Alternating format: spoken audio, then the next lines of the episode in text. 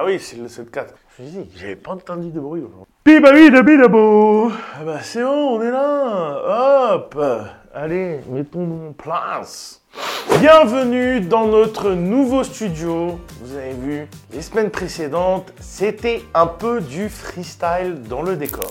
Bah ouais, parce qu'on était en déplacement au ski. Et puis surtout, parce qu'on était en train de construire ce magnifique studio. On peut donc reprendre un bon rythme avec la paracha de la semaine. Bonjour à toutes et à tous et bienvenue dans ce nouvel épisode. Cette semaine, c'est la paracha de Mishpatim. C'est parti, jingle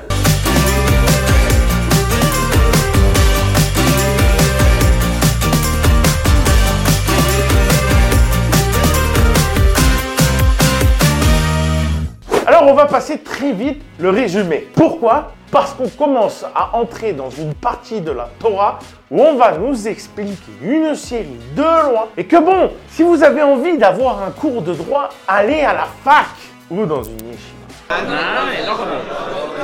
Donc une série de lois gravées dans la roche. Alors je vais revenir sur une idée très intéressante. Vous allez voir, la vidéo de cette semaine n'est pas longue. Oui, ne vous inquiétez pas. Il y en aura d'autres, on ira plus loin. Lorsqu'on parle des tables de la loi, on parle de lettres gravées dans la pierre, mais il faut comprendre chaque mot employé dans la Torah et le sens qui est caché derrière ce mot. On parle d'une idée où c'est le vide qui se trouve autour qui forme les lettres. C'est abstrait. L'écriture, c'est quoi? C'est une matière sur de la matière. À tout moment, on peut séparer un élément de l'autre et l'écriture n'est plus. Mais si tu prends l'exemple de la gravure, il y a la matière d'un côté et le vide de l'autre. Le vide, pas à voir dans son aspect négatif, mais dans cet aspect que tu peux pas saisir.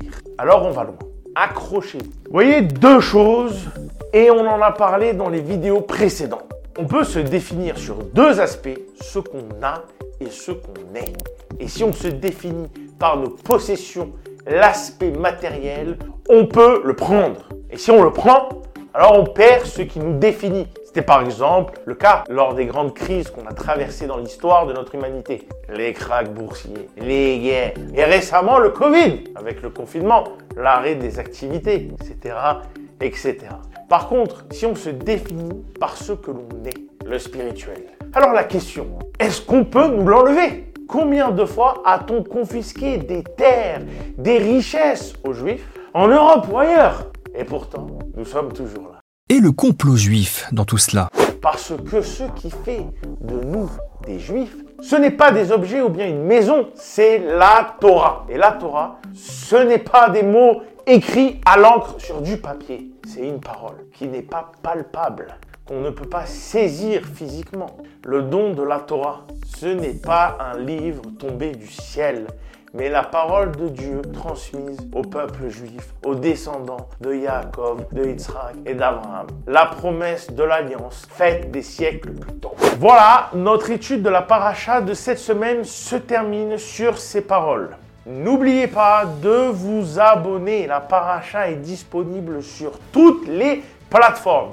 YouTube, Instagram, Facebook, TikTok, Spotify, Apple Podcast et encore je sais pas où. On se retrouve très bientôt. D'ici là, Shabbat Shalom, je vous embrasse.